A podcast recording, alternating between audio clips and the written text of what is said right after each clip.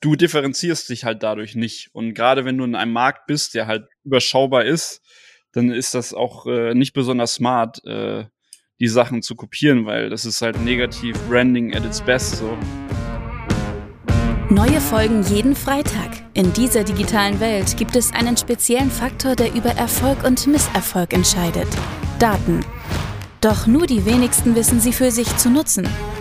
Wer seine Kunden verstehen will, um ihnen das bieten zu können, was sie brauchen, kommt um ein professionelles Datenmanagement nicht herum. Jonas Raschedi interviewt andere Experten aus den Data-Bereichen und zeigt Schritt für Schritt, wie genau das funktioniert.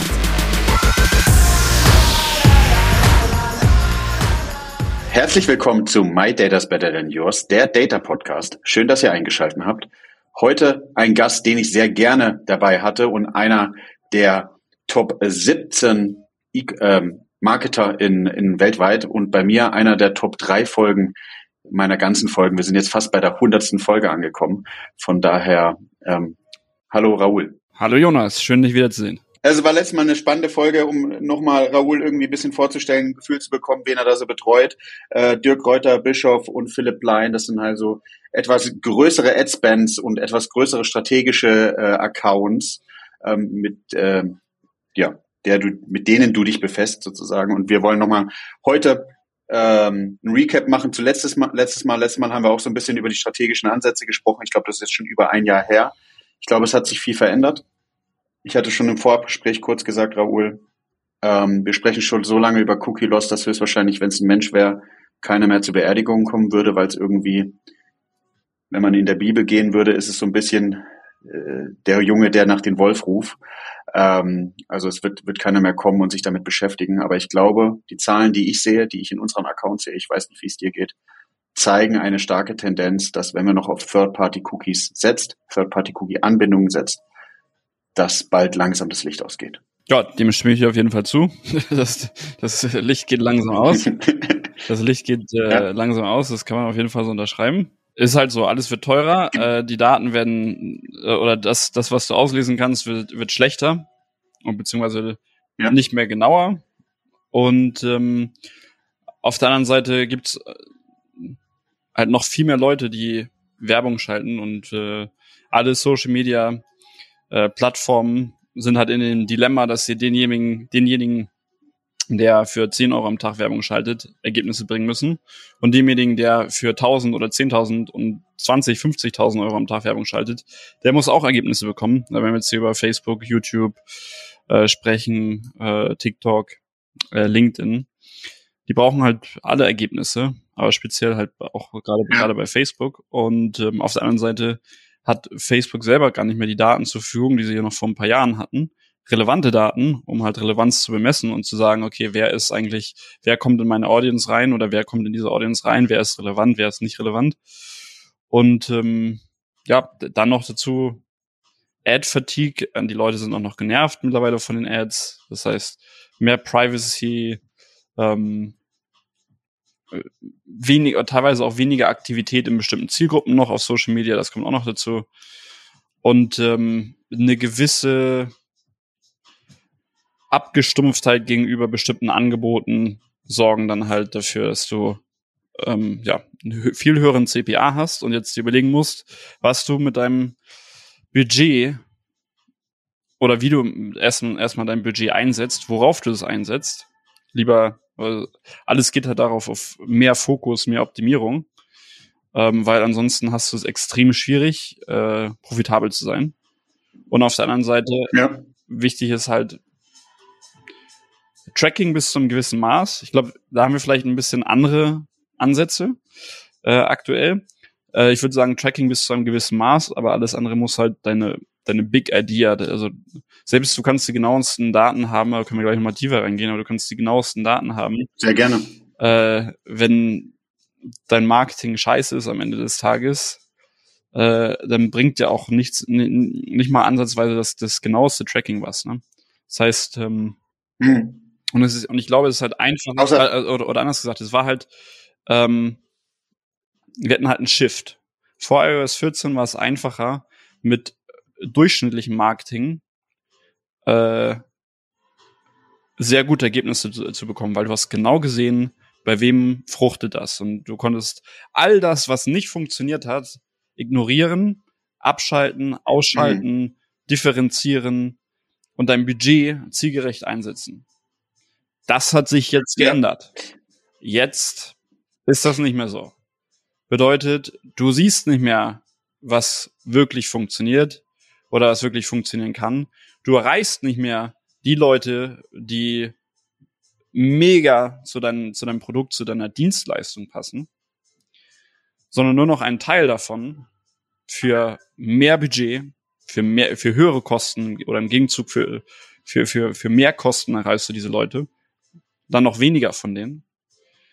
Ähm, und um einen, um, um dem Leverage trotzdem noch zu behalten, muss dein Marketing einfach besser werden ich höre mir ja sehr gerne deine Vorträge an, ähm, weil die Methodik dahinter total spannend ist. Und ich glaube, dass, ähm, wenn man sich Daten anguckt, Daten bedeutet Information, meiner Ansicht nach bedeutet Daten, mit Daten zu arbeiten, sehr wissenschaftlich heranzugehen. Ähm, und ich bin davon überzeugt, dass den Ansatz, den du fährst, also zu verstehen, wie die Zielgruppe tickt, so würde ich dich jetzt wiedergeben, korrigiere mich, wenn es falsch ist, ähm, zu verstehen, was ist der Need, ähm, irgendwie mehr oder weniger auf so drei Pillars runterzugehen, irgendwie, ähm, also wa was treibt einen Menschen wirklich an, die, die Bedürfnispyramide, die zu identifizieren für die Zielgruppe und denen das wirklich auszuspielen, das ist wirklich das Wesentliche. Und ich glaube, wenn dieser dieser Grundstein nicht gelegt ist im Marketing, sagst du vollkommen richtig, dann kannst du zwar messen und dann wirst du vielleicht in Zukunft nur noch teilweise messen können, ob du scheiß Werbung machst oder Marketing machst, aber nicht mehr so sauber. Aber den, den Grundstein musst du vorher legen. Und ich glaube aber auch, dass sich Marktdaten verändern, dass sich, glaube ich, Zielgruppen-Research höchstwahrscheinlich ein bisschen verändert, weil auch das musst du ja mit integrieren. Oder wie würdest du rangehen? Würdest du, bist du der Meinung, man braucht keine Daten, um irgendwie dieses Grundkonstrukt, du hast, glaube ich, Big Data, also die, die, die, die Big Strategy, the Big Idea behind the, the Marketing, hast ja gesagt, nutzt ihr da auch Daten? Würdest du da auch Daten nutzen, um das dir irgendwie anzuschauen? Ja, Vielleicht wirst du wahrscheinlich andere ja, Daten. Also, ne? Unbedingt. Klar. Ja. Also am Anfang steht immer die Research. Am Anfang alles beginnt mit der Research. Ohne Research. Ja. Keine Big Idea. Ohne Research. Kein Targeting. Research ist A und O. Ja. Research, demografisches Profil, das ist, also das ist das Fundament. Also darüber braucht man, glaube ich, nicht zu diskutieren, weil du musst halt wissen, erstens, was ist dein Produkt, was ist deine Dienstleistung, äh, für wer hat das Bedürfnis, warum hat die Zielgruppe ein Bedürfnis dafür, ähm, welches Problem wollen sie damit lösen, das musst du wissen, klar so, so mehr oder weniger Blue Ocean versus Red Ocean gehst du irgendwie in einen, in einen äh, Markt rein, der schon, der, der leer ist, wo noch keine große äh, Wettbewerb ist, oder gehst du in einen Markt rein, wo eigentlich schon der Verdrängungsmarkt entstanden ist? Also wie, wie musst du dich überhaupt da positionieren? Gehst du Low Budget rein? Gehst du High Budget rein?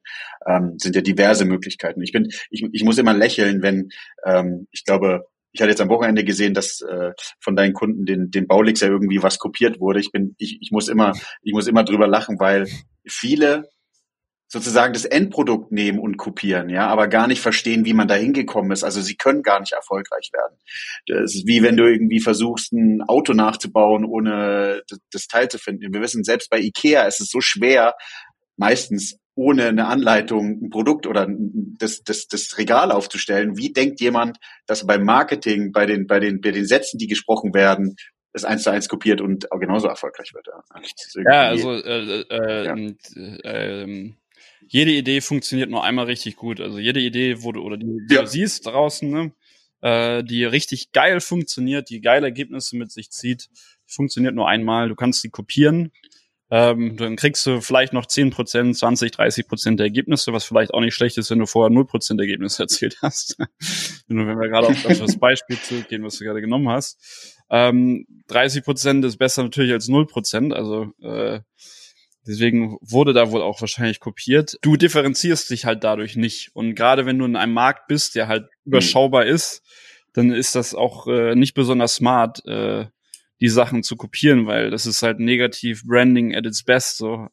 Wie brande ich mich negativ? Handbuch, so, weißt du, 101 Schritte. Ja, das ist der erste. Ja. Also, äh, äh, es, es gibt ja noch so Sachen, man, man lässt sich von der Ad inspirieren und äh, dann übernimmt man vielleicht bestimmte Sachen, aber eins, eins zu eins, wirklich was eins zu eins zu kopieren, gerade und dann noch eine Ad. Also es gibt ja Produkte oder so, die man kopieren kann. Das ist ja, ist ja nochmal was anderes und dann kann man da sich vielleicht nochmal unterscheiden mhm. oder so, solange man nicht irgendwie ein China Copycat ist oder so. Aber ey, so eine Ad, das ist halt, da, da fehlen halt ein paar Gehirnzellen irgendwo, muss man leider sagen. das ist, das ist halt ja, das ist nicht Unternehmer Excellence halt am Ende des Tages. Nee, nee, nee, ja. Ich bin, ich bin, ähm, und deswegen sprechen wir ja auch so sozusagen über, wie, was ist Cookie Loss und was bedeutet es. Und ich glaube, viele rennen dem Thema hinterher und und und ähm, versuchen dann diesen dieses möglicherweise Symptom, aber nicht die Ursache zu lösen und zu verstehen, dass Cookie Loss eigentlich irgendwie von zwei Themen kommt. Einmal nämlich dem den Legal Topic DSD, DSGVO, jetzt habe ich E-Privacy und Co. Und was löst es überhaupt bei den bei den Tech-Providern, bei Apple aus, bei Facebook aus? Warum verändern die sich? Auf was auf was passen die ihre Systeme an? Und dann wieder zu verstehen, okay okay, welche Maßnahmen muss ich überhaupt selbst treffen, um diesen beiden vielleicht Ursachen eine Lösung hingegenzustellen. Nämlich, wie gesagt, Cookie Loss ist, glaube ich, nur ein, nur ein weiteres Symptom dafür, dass man sich vielleicht ganz anders aufstellen muss. Und das ist, ich glaube ich, eine super Parallele zu irgendwie dem, was du sagst mit Marketing. Du kannst, du positionierst einen Dirk Kräuter, einen Bischof, einen Philipp Lein nur einmal so, da werden die Leute nicht nachkommen. Wenn du dir anguckst, wenn jemanden, wie man die Personenmarke drumherum geschaffen hat, ist es halt was ganz Besonderes. Und du hast dich oder man hat sich so positioniert, dass es keiner nachmachen kann oder wenn es jemand versucht nachzumachen, nicht den Erfolg hat. Ja. Ich habe ein ganz interessantes Buch gelesen. Ich glaube, du liest auch ganz viel, sieht man ja im Hintergrund. Ähm, irgendwie so 40, äh, kaum 40 oder 50 Denkfehler, die, die du anderen überlassen solltest. Und da ist ja immer so das Thema, ähm, man denkt, eine Person ist erfolgreich und man muss es genauso nachmachen, wie, wie, wie zum Beispiel du, würde ich sagen, dass du sehr erfolgreich bist oder, oder ähm, Gary Vaynerchuk oder sowas. Man versucht sozusagen eins zu eins das zu kopieren, aber man vergisst, dass im Hintergrund so viele Leute vielleicht auch gescheitert sind mit einer ähnlichen Methode, mit ähnlichen Themen, die aber vielleicht nicht so reflektiert waren, die vielleicht nicht die, die große Idee dahinter hatten und dann, ähm, dann nicht so erfolgreich waren. Und im schlimmsten Fall kommt dann jemand, der versucht, ähm, die falschen Themen zu kopieren. Weil du bist ja auch, wenn man Dirk Kräuter nimmt oder, oder deine, deine Tätigkeit, du machst ja genau in dem Punkt das, was in der Situation Sinn macht, was in dem State des Unternehmens oder des Businesses Sinn macht und nicht weil du gerade frisch anfängst. Und ich glaube, das sehen viele nicht. Ja, also äh, kann man kann man sicherlich drüber diskutieren. Also am Anfang, also ich meine, wenn man jetzt anfängt oder so, dann lernt man halt immer durch Imitation. Ja, das, so wachsen wir auf. Wir, wir sehen, was unsere Eltern machen und imitieren das und äh, ja. lernen das so. Ja. Eventuell aber musst du dann halt irgendwann erwachsen werden und ähm, halt dir überlegen, okay, äh, oder anders gesagt, du solltest genügend Skills angeeignet haben und kritisches Denken auch äh, äh, haben und vor allen Dingen mentale Modelle, mit denen du arbeiten kannst, äh, die dafür sorgen, dass du deine eigenen Konzepte, deine eigenen oder dein, dein, deine eigene Welt quasi entwickeln und kreieren kannst. So. Und ähm, weil dann, mein, du kannst halt nicht unendlich einen Gary Vaynerchuk kopieren. Du kannst vielleicht sehen, okay, der Typ hat gerade das gemacht oder das gemacht oder das ist cool oder so oder äh, wie er auf der Bühne gesprochen hat, das, das kann ich vielleicht für mich verwenden oder der hat dieses Topic angeschnitten und das ist gerade voll im Trend oder so. Aber eins zu eins zu kopieren macht doch gar, macht halt am Ende des Tages gar keinen Sinn so, weil erstens kannst du die Person nicht sein, bist doch nicht, man merkt, dass es unauthentisch, ähm, wenn es um Personenmarke geht oder das gleiche gilt auch für Produkte. Also äh, irgendwann, irgendwann muss halt der Punkt kommen, wo du halt sagst so, okay, jetzt fertig. Ich weiß, wie das äh, ungefähr funktioniert und jetzt mache ich meine eigenen Steps. Dann falle ich hin, okay, nicht alles funktioniert, aber wunderbar, aber ich bin ich. Mein Produkt ist das Original oder meine Dienstleistung ist das Original. Meine oder in der Karriere, meine Herangehensweise mein Weg, wie ich Probleme löse, wie ich Lösungen finde, ist original, ist originell und der funktioniert für mich halt so gut, weil ich so ein Repertoire, äh, Repertoire an Skills habe. Resourceful am Ende sind man das auf Englisch. Ne? Ähm, mhm. Darum geht's, resourceful zu sein, resourceful genug, um was auch immer kommt, dementsprechend zu lösen. Mhm. Ich weiß nicht, du hast, glaube ich, keine Kinder, ne? Ich, ich versuche auch meiner, meiner Tochter immer wieder zu erklären, die ist jetzt noch recht jung mit, mit, mit viereinhalb, aber dass man versucht zu reflektieren. Ja, es, äh, ich hoffe, das gelingt mir irgendwann, weil ich glaube, das ist mit der wichtigste Punkt. Ja. Ich war mal Stiefvater. Sehr cool. Das, ich glaube, dann, dann hast du schon ähnliche Erfahrungen gemacht. Ja, ich, äh, elf Monate war der damals alt, als ich Stiefvater da wurde oder mich die oder die Rolle angenommen habe des Stiefvaters und äh, es äh, ging dann auch so, ich glaube, bis fünf oder so, vier, fünf.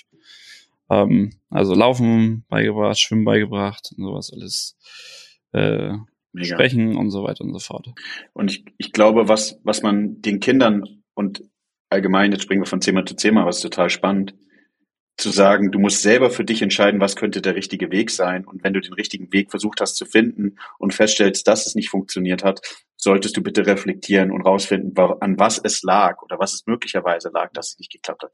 Weil es wird nicht genau der gleiche Weg sein. Du wirst nicht, du musst nicht zwangsweise Einser schreiben in der, in, in der Schule oder in der, in der Uni oder was auch immer, um irgendwie erfolgreich zu sein, aber du musst verstehen, wie du weitergehst. Ich glaube auch, ähm, jetzt will ich nicht renten, aber die Art und Weise, wie vielleicht auch in Schulen gelehrt ist, ist nicht zwangsweise das Idealszenario, weil du da nicht zwangsweise analytisches und methodisches Denken lernst. Was wichtig dafür ist, zu verstehen, wie du weiter nach vorne willst. Ja, für, wie gesagt, für, für einige Berufe auf jeden Fall. Wenn es darum geht, halt äh, die meisten halt abzufertigen oder halt auf das allgemeine Berufsleben vorzubereiten. Ich meine, das hat sich seit 150 Jahren nicht weiterentwickelt. Das ist jetzt, da könnte man, glaube ich, ewig lange mhm. diskutieren, aber um auf den Punkt zu kommen, was du, glaube ich, sagen willst, ist, ähm, am Ende ist es auch ein Stück weit Leadership, ja. Also Leadership in dem Sinne von, wie bringst du Dinge bei, wie gibst du Dinge vor? Je besser dein Leadership ist, desto besser sind die Resultate, ja, von deinem Kind, deiner Familie, dein,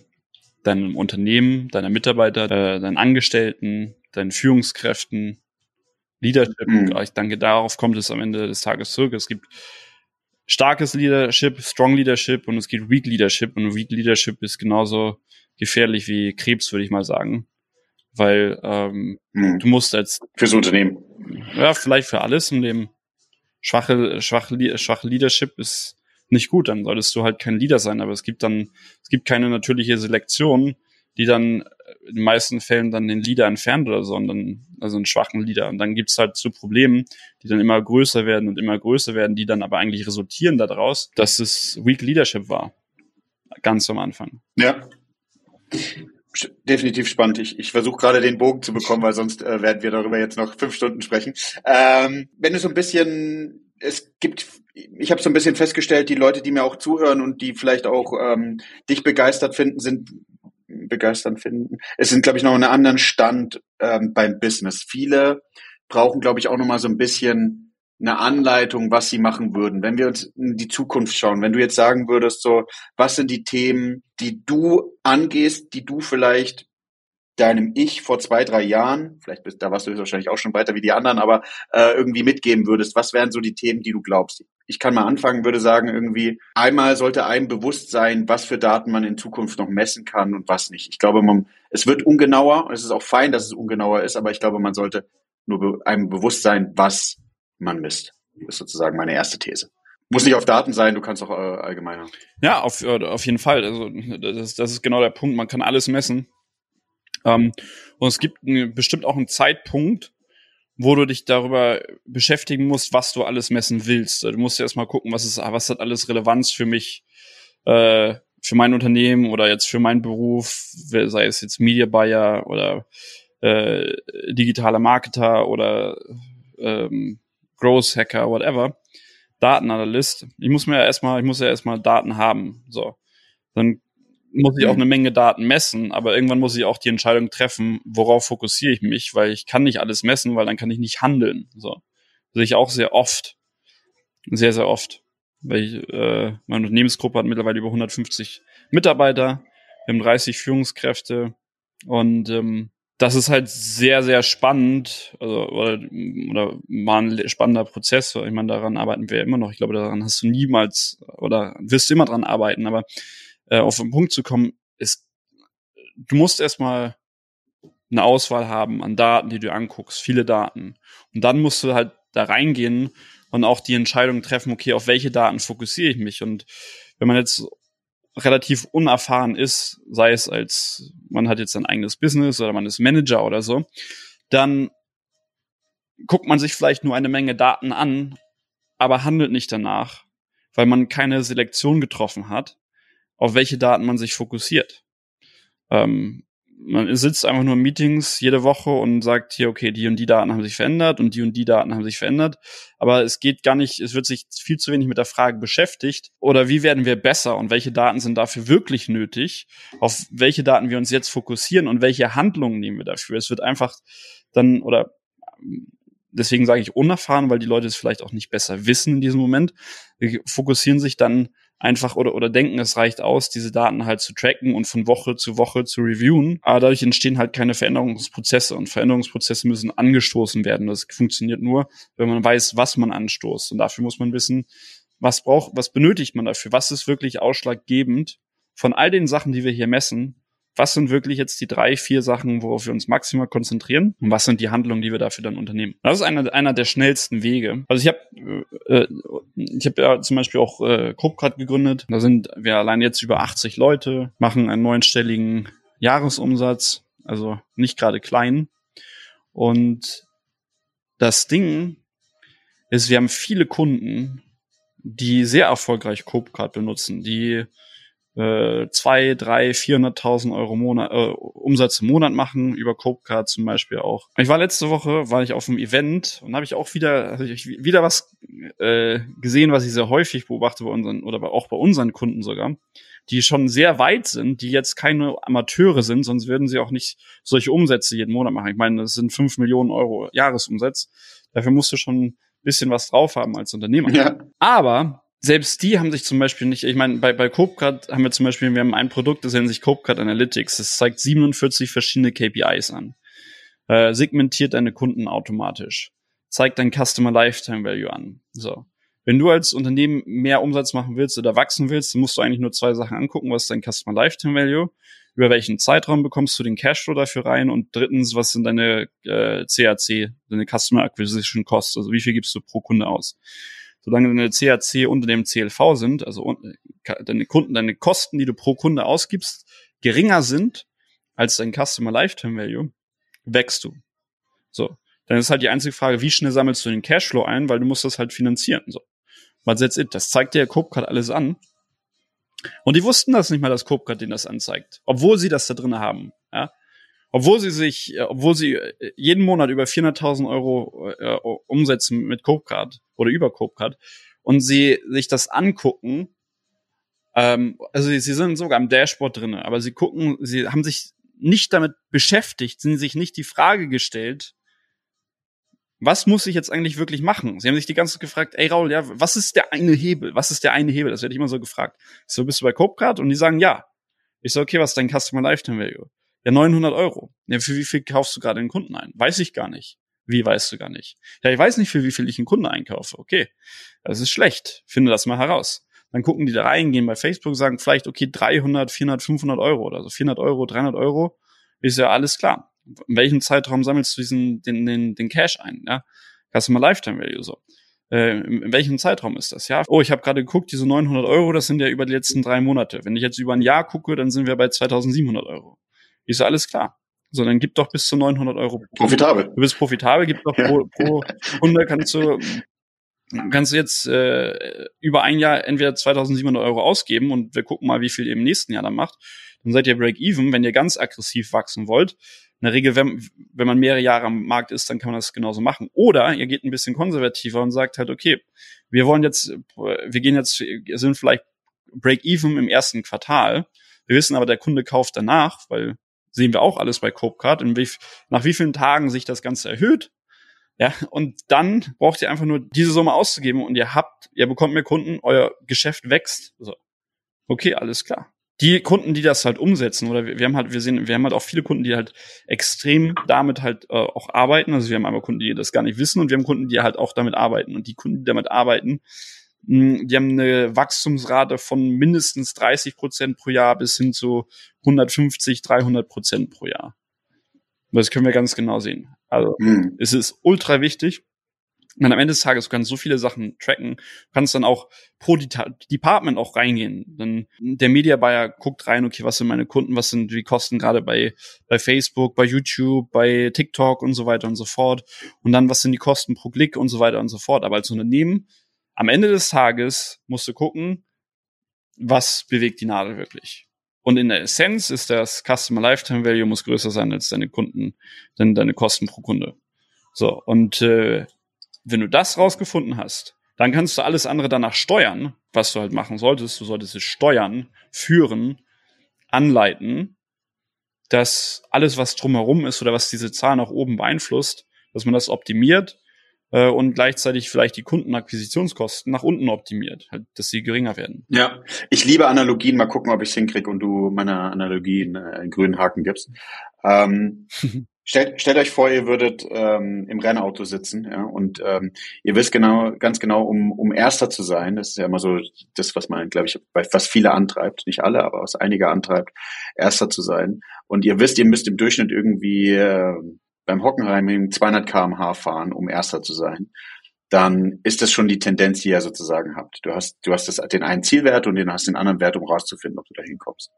Ähm, und das ist, ich glaube, am Anfang oder auch das Business schon ein bisschen weitergetrieben, der, die Kennzahl, die ihr haben könnt. Wenn ihr dann anfangt und überlegt, ihr habt irgendwie x mehr Mitarbeiter, ihr spezialisiert, ihr geht also in die Tiefe beim Media Buying, beim Web Analytics, bei sonst was, dann könnt ihr euch Gedanken machen und feststellen, okay, um irgendwie den Wettbewerb auszubauen, um irgendwie den Vorstand, äh, Vorsprung zum zweiten auszubauen, fange ich eben an, mir einen Reifenspezialisten zu holen und zu sagen, in den Kurven kann ich nochmal ein oder zwei Prozent rausholen, beziehungsweise nochmal ein bisschen mehr kmh fahren. Und dann kommt ihr genau in diesen, in diesen Genuss zu sagen, okay, erster Schritt overall, ich fahre diese Durchschnittsgeschwindigkeit, um Platz eins zu erreichen. Haken dran. Customer Lifetime versus Customer Acquisition Costs wie nochmal, Customer Lifetime bedeutet nicht der erste Kauf, sondern den Kauf, den der Kunde über den gesamten Zeitraum macht. Und Kunden Acquisition Costs sind die Kosten, damit der Kunde das initial erstmal Kunde wird, sozusagen. Um das, um das nochmal zu sagen. Und dann könnt ihr sozusagen den nächsten Schritt gehen. Also wenn ihr, wenn ihr euch ins Rennauto reinsetzt, seid euch bewusst, welche Geschwindigkeit ihr fahrt. Ähm, ja, also du hattest was äh, bezüglich dem, dem Durchschnitt angesprochen, äh, was, was spannend ist. Und zwar, der Punkt dazu ist, äh, die meisten gucken sich halt nicht an, was passiert im Durchschnitt, sondern lassen sich von den tagesaktuellen Ereignissen beeinflussen. Im Sinne von, äh, wenn es jetzt zum Beispiel niedrige Adspends gab oder oder beziehungsweise äh, viele Leads, wenige Leads, viele Sales, wenige Sales, äh, viel Umsatz, wenig Umsatz, gucken sich aber nicht äh, den Durchschnitt an über bestimmten Zeitperioden, sondern die sehen halt, okay, heute oder irgendwie, ja, ich habe jetzt äh, äh, die letzten paar Tage so viel abgeschlossen und dann wieder nichts. Was machst du denn im Durchschnitt? Also wie viel gibst du aus im Durchschnitt? Wie viel nimmst du ein im Durchschnitt? So, du willst ein Muster erkennen. Ja, du willst eine äh, eine kausale Korrelation erkennen. Also was ist das kausale Event, was dafür sorgt, dass du, wenn du A machst, dass du B bekommst?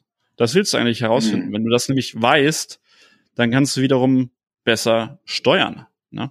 Und das ist es, was wir wollen. Wir wollen richtig steuern, vernünftig steuern wer in der Schule so ein bisschen aufgepasst hat oder beziehungsweise im erweiterten Matheunterricht geht es ein bisschen um Signifikanz. Ja. Also du kannst nicht fünf Leute befragen und von fünf eine Antwort bekommen und dann glauben, dass äh, die fünf irgendwie die Weltbevölkerung oder eben deine Zielgruppe widerspiegeln, sondern du brauchst eben mehr Daten und du kannst dich ja, nicht genau. irgendwie auf zwei Tage verlassen äh, oder die Ausreißer verlassen und dich jetzt freuen und sagen, deine Kampagne läuft gut, nur weil der erste Lied jetzt irgendwie jemand war, der für 20.000 Euro irgendwas abgeschlossen hat, sondern du brauchst eine gewisse Zeit und da brauchst du Mut zur Lücke, genauso wie du auch Mut haben musst, am Anfang vielleicht nur die zwei Hauptkennzahlen für dein Business sehr dir anzuschauen. Hoffen wir mal, dass die Leute das äh, beinhalten und nicht eins zu eins jetzt für jedes Business äh, Customer Lifetime äh, Kosten und äh, äh, Acquisition-Kosten nehmen und übereinander legen, weil ich glaube, es ist, äh, glaube ich, auch eine, eine kommt pro Business an, meiner Meinung nach. Jetzt ist schon sehr generalistisch und sehr gut und würde, wäre, glaube ich, nicht fatal, das so zu machen.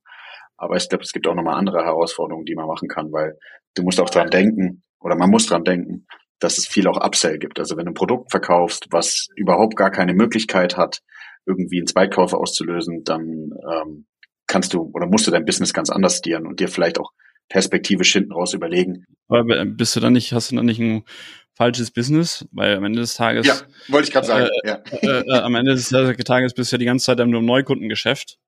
Und ähm, ja. du ignorierst äh, Wachstum dadurch halt, weil du kannst nur wachsen, indem du mehr ja. Neukunden hast, aber kommt halt auf den Markt drauf an, äh, du bist halt die ganze Zeit gecapped. Also äh, warum investiert man dann seine Lebenszeit in etwas, was, wo man sich quasi künstlich beschränkt? Und was ja. halt die ganze, was halt sehr schwierig dann auch ist zu automatisieren, sehr schwierig zu wachsen. Weiß ich nicht, ob das, ob es das dann so das Wahre ist halt. Also für mich wäre es zumindest nicht das Wahre. Ja, nee, du, du sagst vollkommen richtig. Ich glaube, es gibt viele, die irgendwie ähm, ihr gesamtes Business hinschmeißen und sagen, naja, das, das, die, die Acquisition-Kosten sind irgendwie nicht, ich krieg's nicht profitabel in Ads, aber Bewusstsein muss dir, wenn du damit den ersten Kauf auslöst und irgendwie danach Upsell-Gedanken haben kannst und Produkte cross-sellen kannst und noch danach ein zweites Produkt entwickelst, was die Kunden kaufen, dann hast du wieder gewonnen. Es gibt, glaube ich, oftmals denken die Leute viel zu klein und sagen, das ist irgendwie mein Kugelschreiber, den ich verkaufen will und wenn ich den nicht profitabel krieg, ist es falsch, aber wenn ich zu dem Kugelschreiber irgendwie noch äh, ein Mäppchen verkaufen kann und irgendwie danach einen Schulranzen oder was auch immer, ich glaube, dann kriegst du den Kunden auf jeden Fall profitabel und ziehst ihn vielleicht von Kanälen, die du bezahlen musst, wie Facebook, Instagram, TikTok und Co. in Kanäle, die du, die du selber verantwortest und sehr geringe Kosten hast, wie E-Mail äh, oder Push-Notification irgendwie in die App und dann hast du eigentlich nochmal ganz andere Möglichkeiten, den Upsell mit den Acquisition-Kosten ähm, übereinander zu legen. Ja, das auf jeden Fall. Das wie gesagt, das ist ja auch wiederum Optimierung, Optimierung des Customer Lifetime Values, ja. beziehungsweise Optimierung der, der, der, der Kosten pro Kunde. Ähm, das Coole ist ja auch, dass deine, deine Kosten pro Kunden über einen Zeitraum äh, geringer werden. Das ist ja auch, ähm, und du maximierst den, den Customer Lifetime Value. Bedeutet halt also quasi an jedem Tag, wo du keine Werbung schaltest, hast du halt enorm hohe Opportunitätskosten. Ähm, mhm. Weil ich meine, ein Kunde, der, der vielleicht, oder jemand, der heute bei uns Kunde ist, ähm, den haben wir vielleicht vor fünf Jahren akquiriert und äh, haben für den damals vielleicht 2,50 Euro oder 5 Euro ausgegeben, ja, um diesen Kunden zu gewinnen.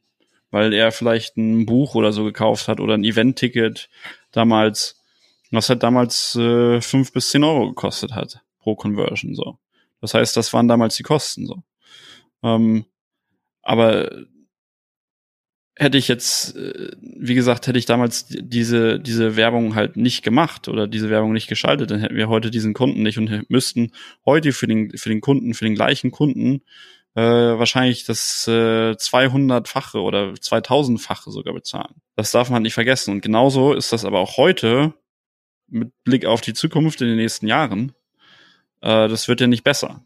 Sondern es wird nur teurer und teurer und teurer die ganze Zeit. Das heißt, mit jedem Tag, wo man eigentlich keine Werbung schaltet, keine Advertisements, äh, verzichtest du auf den Umsatz von morgen, übermorgen und in einem Jahr und zwei Jahren und drei Jahren.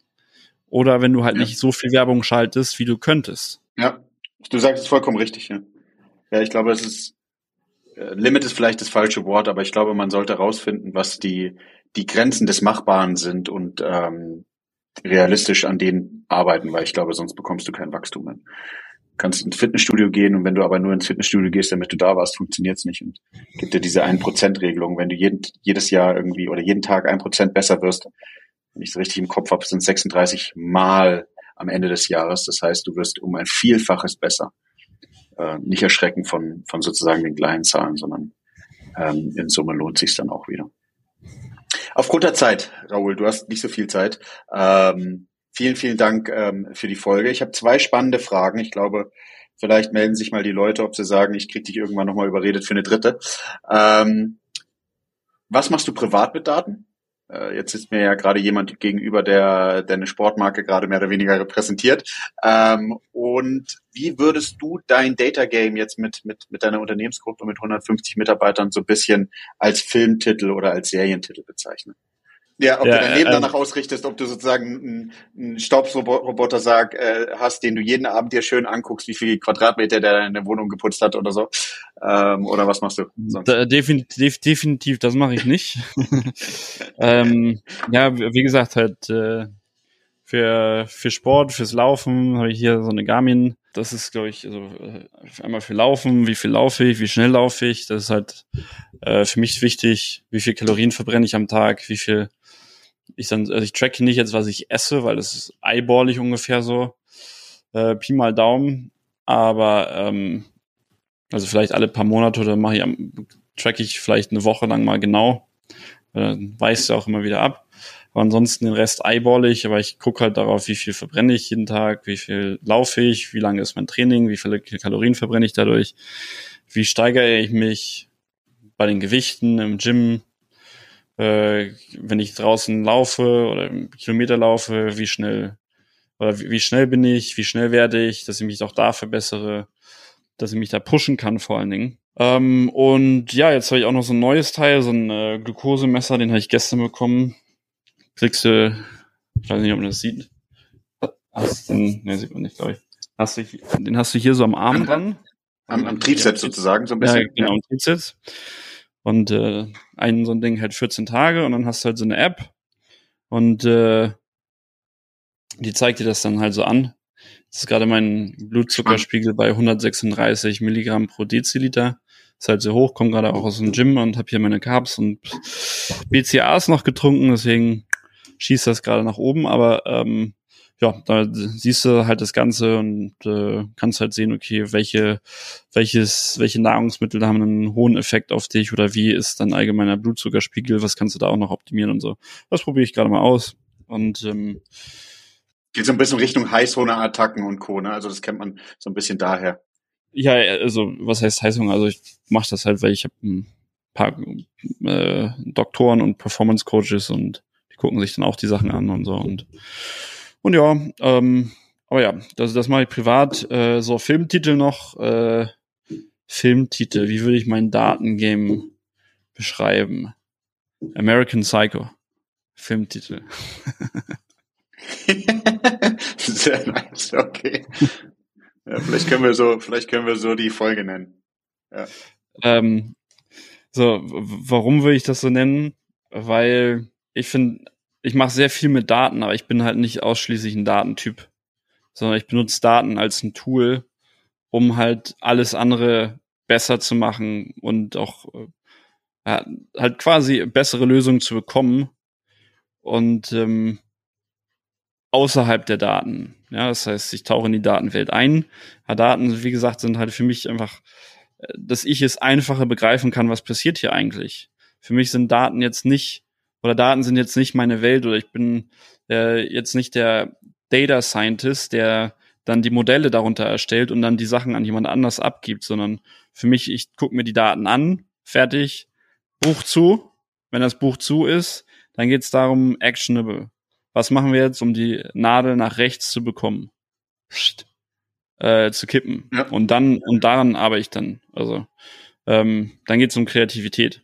Also, wie gesagt, äh, nicht jeder kann das. In der Regel ist man entweder kreativ veranlagt oder äh, mhm. Zahlen. Ähm, und ich kann beides ziemlich gut.